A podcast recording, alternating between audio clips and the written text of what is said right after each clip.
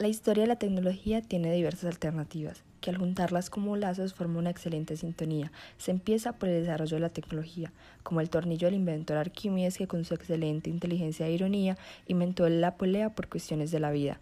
A eso se le suma la palanca y más cosas por añadidura, pero ahora nos enfocamos en los avances de la ciencia que en este momento sirven como nuestra cura. Empezamos por la penicilina, que fue tanto avance como descubrimiento para un mal en nuestra vida. Y gracias a eso empezamos a avanzar para no perder a más personas por culpa de la enfermedad. Se iniciaron estudios y grandes exámenes en pro de la vida, pero como se nos terminó el tiempo.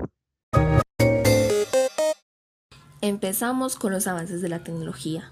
Por cuestiones de necesidad, a nuestra sociedad le tocó avanzar.